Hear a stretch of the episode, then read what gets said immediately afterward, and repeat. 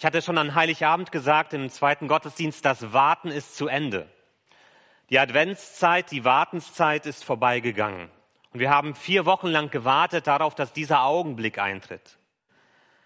Und ähm, an Heiligabend hatte ich darüber gepredigt, dass Jesus genau zur richtigen Zeit kommt, als die Zeit erfüllt war, als es endlich Zeit dafür war, dass Gott als Mensch zu uns kommt. Und in der Einleitung hatte ich es gesagt, mit Jesus beginnt etwas Neues. Es beginnt eine neue Zeitrechnung. Wir haben das ja sogar bei uns hier im Westen, dass wir es sogar so ausdrücken. Es gibt die Zeit vor Jesus Christus, vor seiner Geburt, und es gibt die Zeit nach seiner Geburt. So berechnen wir unser eigenes Kalendersystem, zumindest in den Ländern, die vom christlichen Glauben beeinflusst sind.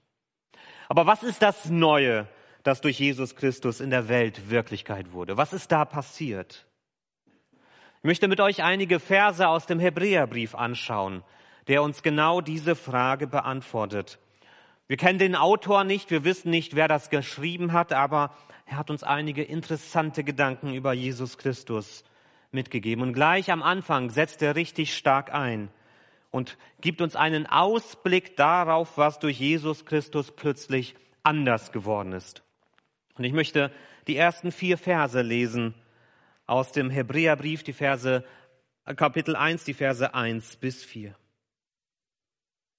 In der Vergangenheit hat Gott immer wieder und auf vielfältige Weise durch die Propheten zu unseren Vorfahren gesprochen. Doch jetzt in dieser letzten Zeit sprach Gott durch seinen Sohn zu uns. Durch ihn schuf Gott Himmel und Erde. Und ihn hat er auch zum Erben über alles eingesetzt. In dem Sohn zeigt sich die göttliche Herrlichkeit seines Vaters. Denn er ist ganz und gar Gottes Ebenbild. Sein Wort ist die Kraft, die das Weltall zusammenhält. Durch seinen Tod hat er uns von unserer Schuld befreit und nun den Ehrenplatz im Himmel eingenommen, an der rechten Seite Gottes, dem alle Macht gehört. Gott hat Christus seinen Sohn genannt und ihn damit weit über alle Engel gestellt. Es beginnt etwas Neues mit Jesus. Das macht dieser Schreiber deutlich. Etwas, was es so noch nicht gegeben hat. Und ich möchte uns einige Gedanken dazu weitergeben, was dieses Neue ist. Das Erste, was wir hier sehen in diesem Abschnitt aus Hebräer 1, ist, wir haben es mit einem Gott zu tun, der zu uns spricht. Gott ist ein Gott, der zu uns spricht. Und wenn wir so in die Bibel reinschauen, von Anfang bis zum Ende der Bibel, dann werden wir genau das feststellen. Dass Gott ein Gott ist, der immer wieder nach Mitteln und Wege gesucht hat, um mit uns Menschen in Kontakt zu kommen. Das fing schon damals an, kurz nachdem er die Welt erschaffen hatte. Wir lesen dort, dass Gott im Garten Eden herumspaziert ist und dass er mit Adam und Eva Kontakt hatte, dass er mit ihnen gesprochen hat dass er sie auch dann gesucht hat, als er festgestellt hat, hier stimmt etwas nicht. Dieser berühmte Ausspruch, Mensch, Adam, wo bist du? Gott hat danach gesucht, mit ihnen zu reden, gesucht, Kontakt aufzunehmen, schon von Anfang an. Das sehen wir, wenn es dann weitergeht. Als die Menschheit immer, immer tiefere Nöte versinkt, nachdem sie aus dem Garten Eden heraus mussten, da spricht Gott zu Noah und er beauftragt ihn, ein Schiff zu bauen. Wir kennen die Geschichte von der Sintflut. Und er gibt ihm diese Mittel, dass die Menschen überleben dürfen. Zumindest diese eine Familie. Aber das passiert, weil Gott Noah sucht und mit ihm redet. Weil er ihm einen Auftrag gibt, nämlich seine Familie zu retten. Es geht weiter, wenn wir uns anschauen, dass Gott mit Abraham redet und dass er ihn in der Ferne aufsucht dass er zu ihm sagt, geh in ein fremdes Land mit deiner Familie und dort wirst du eine neue Heimat finden. Die Heimat, die später dann die Heimat des, Volkes Gottes Israel werden wird. Aber Gott spricht mit Abraham und sendet ihn in die Fremde. Dann spricht er mit Mose aus dem brennenden Dornbusch. Und er gibt ihm die Gebote, die zehn Gebote, die so gut und wichtig sind für das Volk Israel. Und ähm, wir sehen, dass er dort auch wieder den Kontakt sucht zu uns Menschen durch Propheten wie Mose. Und wenn wir dann weiter gucken, sehen wir noch viele weitere Propheten. Wir sehen Jesaja, wir sehen Jeremia, Hesekiel, wir sehen äh, Jona, der ausgesandt wurde, um Menschen erstens das Gericht anzukündigen, aber zweitens dann die Gnade Gottes auch weiterzugeben, dass sie gerettet sind, weil sie bereut haben, welche Wege sie gegangen sind. Und dann noch viele andere Propheten, die uns in der Bibel begegnen. Durch sie hat Gott immer wieder versucht, sein Volk an seinen Bund zu erinnern, immer wieder zurückzurufen zu sich und zu sagen, hey, vergesst nicht, was damals gestartet ist, als ich euch aus Ägypten befreit habe. Vergesst nicht die guten Wege, die wir auch miteinander gegangen sind. Das war die Aufgabe der Propheten. Durch sie hat Gott gesprochen, hat auch Trost zugesprochen. Hey, ihr erlebt schwierige Zeiten, aber es wird anders werden. Und natürlich der letzte dieser Propheten, der uns im Neuen Testament begegnet, Johannes der Täufer, durch den Gott auch gesprochen hat und wieder versucht hat, zu sich zurückzurufen und sie vorzubereiten auf das Neue, das dann beginnt mit Jesus Christus. Immer wieder, wieder und wieder und auf verschiedenen Arten und Weisen hat Gott versucht, zu uns zu reden, hat enormen Aufwand dafür betrieben, um mit uns Menschen in Kontakt zu kommen, damit wir seine guten Gedanken kennenlernen, damit wir verstehen, was er Gutes für uns bereithält. Und wenn ich mir das so anschaue, wie Gott immer wieder diesen Weg zu uns Menschen geht, dann muss ich feststellen, wenn Menschen sagen, ich höre nicht, was Gott zu mir sagen will, ähm, ist Gott überhaupt da, will er überhaupt etwas mit mir zu tun haben, dann liegt das nicht auf Seiten des Senders, das, wenn wir das nicht hören. Es liegt nicht daran, dass Gott nicht versucht hat, diesen Weg zu uns zu gehen, sondern dann müssen wir uns die fragen, was steht vielleicht von unserer Seite dort im Weg. Manchmal schaffen wir es einfach nicht, weil wir so schwach und begrenzt auch sind in dem, wie es uns gerade geht, dass wir auf diese Stimme hören. Aber manchmal wollen wir auch nicht. Und dann wehren wir uns dagegen, dass Gott zu uns spricht. Aber von Gottes Seite ist immer wieder der Wunsch da, zu uns zu sprechen. Bis heute. Wir müssen bereit sein, das aufzunehmen, was er uns zu sagen hat. Gott ist ein Gott, der zu uns spricht. Und das wird er auch im nächsten Jahr tun. Und im Jahr darauf. Das zweite ist, durch Jesus spricht Gott der Vater so deutlich wie nie zuvor. Durch Jesus spricht Gott der Vater so deutlich wie nie zuvor. Jetzt in dieser letzten Zeit sprach er durch seinen Sohn. Obwohl Gott auf so vielen Wegen zu uns Menschen gesprochen hat, war das offensichtlich nicht genug. Israel hat immer wieder überhört, was Gott sagen wollte, hat sich immer wieder anderen Wegen zugewendet. Und jetzt musste Gott einen ganz anderen Weg gehen, um zu uns zu sprechen, nämlich in der Gestalt seines Sohnes Jesus Christus. Was wird hier über Jesus gesagt? Es wird über Jesus gesagt, dass er schon an der Schöpfung beteiligt war und dass er am Ende auch das Erbe bekommt vom Vater. Das soll etwas unterstreichen, das ist wie so eine Klammer, die hier aufgebaut wird in diesem Text. Jesus war von Anfang an dabei. Von Anbeginn der Geschichte des Menschen war Jesus mit dabei und er wird auch da sein, wenn diese Welt zu Ende geht. Jesus ist Teil dieser Klammer Gottes, die uns und unsere Geschichte umgibt. Und das unterstreicht seine Autorität.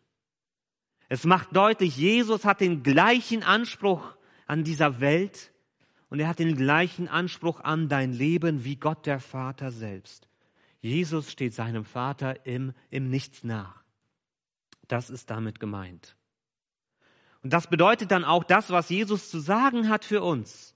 Das, was er uns weitergeben wollte und was er uns weitergegeben hat, das ist genauso wichtig und bedeutend wie das, was der Vater zu sagen hat.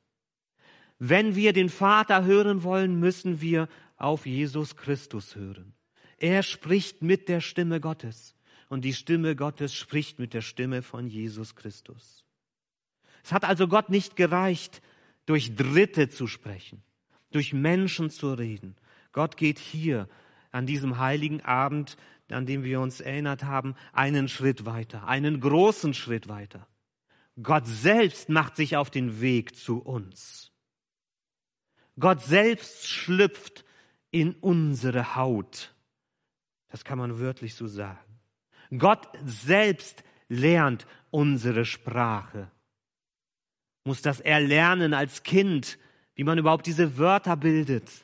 Ist so eingeschränkt, aber macht die Erfahrung, dass er dazu lernt. Gott selbst lernt, was es heißt, Mensch zu sein, mit allem, was dazugehört. Gott selbst ist in die Schule gegangen, hat Buchstaben gelernt und Zahlen. Das gab es schon damals, als Jesus auf die Welt gekommen ist. Gott selbst hat eine Ausbildung gemacht, ist auf die Baustelle gegangen, hat malocht, ist morgens aufgewacht, hat in der Hitze des Tages gearbeitet und ist abends dann nach Hause gegangen, um sich hinzulegen und am nächsten Tag wieder zu starten, viele, viele Jahre lang.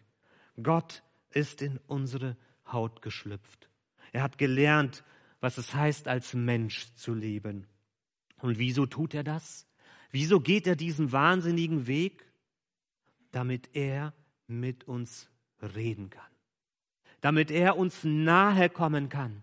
Damit wir ihn hören und verstehen. Und es geht hier nicht nur ums Reden. Gibt diesen Ausspruch, Taten sprechen lauter als Worte. Und auch darum ging es Gott, als er sich in Jesus auf den Weg zu uns gemacht hat. Gott hat sich diesen Ausspruch zu Herzen genommen. Durch Jesus spricht Gott nicht nur zu uns, sondern durch Jesus sehen wir auch, wer dieser Gott überhaupt ist, mit wem wir es da zu tun haben. Wir können seinen Charakter sehen, sein Wesen erleben. Die Menschen durften mit eigenen Augen erfahren, wer das ist, dieser Gott im Himmel. Und das ist der dritte Punkt.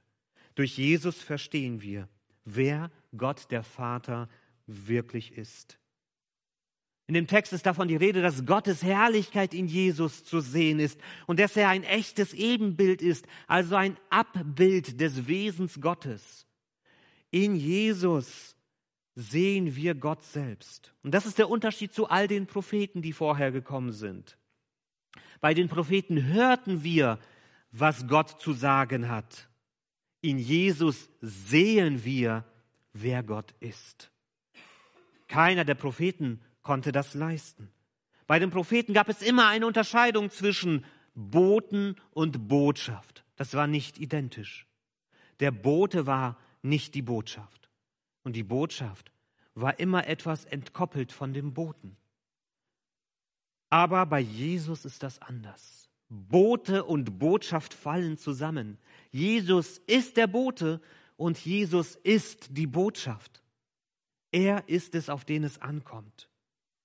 Und deshalb kann er dann auch sagen in Johannes 14, als er sich von seinen Jüngern verabschiedet und als sie noch nicht ganz verstanden haben, wer Jesus wirklich ist, da macht er es ganz deutlich. Er sagt dort, wer mich sieht, hat den Vater gesehen. Wer mich sieht, hat den Vater gesehen. In Johannes 10 sagt er auch sehr deutlich, ich und der Vater sind eins. Da gibt es keine Lücke zwischen mir und dem Vater. Keine Sache, die uns auseinander trennen könnte. Kein Blatt, Blattpass zwischen Gott, den Vater und mich. Wir sind eins. Und das haben die Menschen damals sehr genau verstanden, welchen Anspruch er erhebt. Denn sie haben die Steine gehoben und wollten ihn steinigen. Wer sich also heute die Frage stellt, wer ist Gott eigentlich wirklich? Und das Traurige ist, dass immer weniger Menschen sich überhaupt diese Frage stellen und sich gar nicht mehr für Gott interessieren. Aber wer auf der Suche danach ist, wer ist eigentlich Gott wirklich, kommt an Jesus Christus nicht vorbei. Wer eine Antwort haben will, muss bei Jesus Christus anfangen und bei ihm aufhören. Wir werden nie verstehen, wer Gott ist, wenn wir Jesus Christus nicht ernst nehmen. Und wir werden Jesus nie verstehen, wenn wir nicht verstehen und nicht annehmen, dass Gott selbst in Jesus Christus zu uns Menschen gekommen ist. Und das ist das, was wir als Christen auch weiterhin predigen und weitergeben dürfen und müssen. Es gibt Gott nicht ohne Jesus Christus. Aber es gibt Jesus Christus auch nicht ohne Gott, sondern Jesus Christus und Gott sind ein und dasselbe. Und das ist unsere gute Botschaft, die wir weiterzugeben haben in diese Welt hinein, wo die Menschen immer weniger verstehen, wer Gott ist und sich immer weniger dafür interessieren. Und das Letzte, was wir hier sehen, ist, durch Jesus haben wir die Freiheit, zum Vater zu kommen. Durch Jesus haben wir die Freiheit, zum Vater zu kommen. Hier im Text wird davon gesprochen, dass er uns von der Schuld befreit hat. Und wenn wir Weihnachten verstehen wollen, nicht nur als ein Fest der Liebe und als ein Fest der Geschenke, sondern wenn wir verstehen wollen, was das Besondere an Weihnachten ist, wieso es das überhaupt gibt, wenn wir uns die Frage beantworten wollen und können, wieso musste Gott sich überhaupt auf den Weg zu uns machen, dann müssen wir genau das verstehen, was hier gesagt wird. Denn es war nicht Langweil und es war nicht Fernweh, die Gott dazu gebracht haben, zu uns Menschen zu kommen. Er hat nicht eines Tages gedacht, oh, es wäre mal nett, Mensch zu sein, um das mal so mitzuerleben, sondern es gab einen konkreten Anlass dafür. Nämlich sein Wunsch war es, dass das Wirklichkeit wird, was er von Anfang an im Sinn gehabt hat. Als Gott uns Menschen erschaffen hat, da war auch das nicht Ausdruck von Langeweile, sondern es war sein Wunsch, mit uns Menschen Beziehung zu leben. Es war sein Wunsch, mit uns Menschen Gemeinschaft zu haben. Es war sein Wunsch, mit uns im Austausch zu leben, dass wir miteinander reden und uns begegnen. Das war sein Wunsch, als er uns Menschen erschaffen hat. Aber die Bibel zeigt uns direkt von Anfang an, dass die Menschen, die ersten Menschen schon, sich für einen anderen Weg entschieden haben. Dass sie meinten, es besser zu wissen als Gott dass sie meinten, sie brauchen Gott nicht, dass sie ohne Gott mindestens genauso gut unterwegs sein können wie mit Gott. Und wir als die Kinder dieser ersten Menschen, wir wiederholen diesen Fehler Tag für Tag. Immer wieder entscheiden wir uns dafür, unseren Weg ohne Gott zu gehen. Das ist unsere große Gefahr. Und immer wieder meinen wir, wir wüssten es besser als Gott. Und wir kriegen es genauso gut hin, wenn nicht besser, ohne diesen Gott. Aber wenn wir uns anschauen, wo uns das hingeführt hat als Menschheit und die letzten tausend Jahre und die letzten mehrere tausend Jahre sind ein deutlicher Ausdruck für das, da brauchen wir nur in unser Jahrhundert und in das letzte reinzuschauen, dann sehen wir, wohin das führt. In ganz tiefe Abgründe hinein.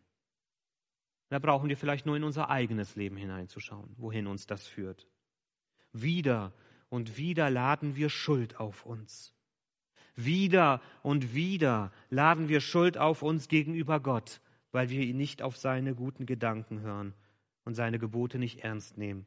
Wieder und wieder laden wir Schuld auf uns gegenüber unseren Mitmenschen, weil wir sie verletzen, weil wir ihnen Unrecht tun, weil wir sie nicht ernst nehmen oder weil wir sie beleidigen. Wieder und wieder laden wir Schuld auf uns an unserer Umwelt, weil wir sie zerstören und Raubbau an ihr betreiben, weil wir es nicht ernst nehmen, dass sie ein gutes Geschenk Gottes für uns ist. Und wieder und wieder laden wir Schuld auf uns, auch uns gegenüber selbst, weil wir den Lügen glauben, die Menschen über uns erzählen, weil wir nicht verstehen, wer wir sein könnten, wenn wir mit Gott unterwegs sind, weil wir uns selbst schädigen, weil wir uns immer wieder auch in falsche Abhängigkeiten begeben, weil wir selbst auch falsche Entscheidungen für unsere eigenen Wege treffen, aus Trotz, aus Unwissen, vielleicht einfach auch manchmal nur, weil wir bockig sind. Und solange wir an diesen egoistischen Wegen festhalten, solange führt uns dieser Weg nicht zu Gott, sondern in die Abgründe hinein, die das Leben bereithält. Aber was sagt der Autor hier? Jesus ist gekommen, um das wegzunehmen, was uns von Gott und was uns voneinander trennt. Die Schuld hat er auf sich genommen. Dafür ist er Mensch geworden. Und Jesus lädt uns ein, seinen Weg zu folgen, der uns zurück zu Gott führt. Und ich möchte dazu einen Abschnitt lesen aus dem Kolosserbrief, der genau das nochmal deutlich macht. Kolosser 1, die Verse 19 bis 22. Denn Gott hat beschlossen, mit seiner ganzen Fülle in ihm, in Jesus Christus zu wohnen und alles im Himmel und auf der Erde durch ihn mit sich zu versöhnen. Ja, Gott hat Frieden gestiftet, als Jesus am Kreuz sein Blut vergoss. Auch ihr wusstet früher nicht, was es bedeutet, mit Gott zu leben. Ihr wart seine Feinde durch alles Böse, das ihr getan und gedacht habt. Doch indem Christus Mensch wurde und am Kreuz starb, hat Gott euch mit sich selbst versöhnt. Jetzt gehören wir zu Gott und stehen befreit von aller Schuld und Sünde vor ihm da.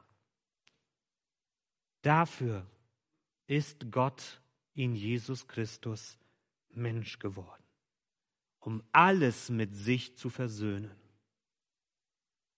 Und du darfst dieses Geschenk annehmen. Du darfst alles, was dich von Gott trennt, zurücklassen. Und du darfst diesen Weg zurückgehen zum Vater im Himmel, der zu dir gekommen ist, der dich liebt und der so viel auf sich genommen hat, um Frieden mit uns zu schließen. Gott ist in Jesus zu uns Menschen gekommen, damit wir durch Jesus zu ihm kommen dürfen. Das ist das Neue, das Einzigartige und das Bleibende, das an Heiligabend angefangen hat und bis heute gilt und nie aufhören wird zu gelten, bis Jesus Christus wiederkommt. Amen.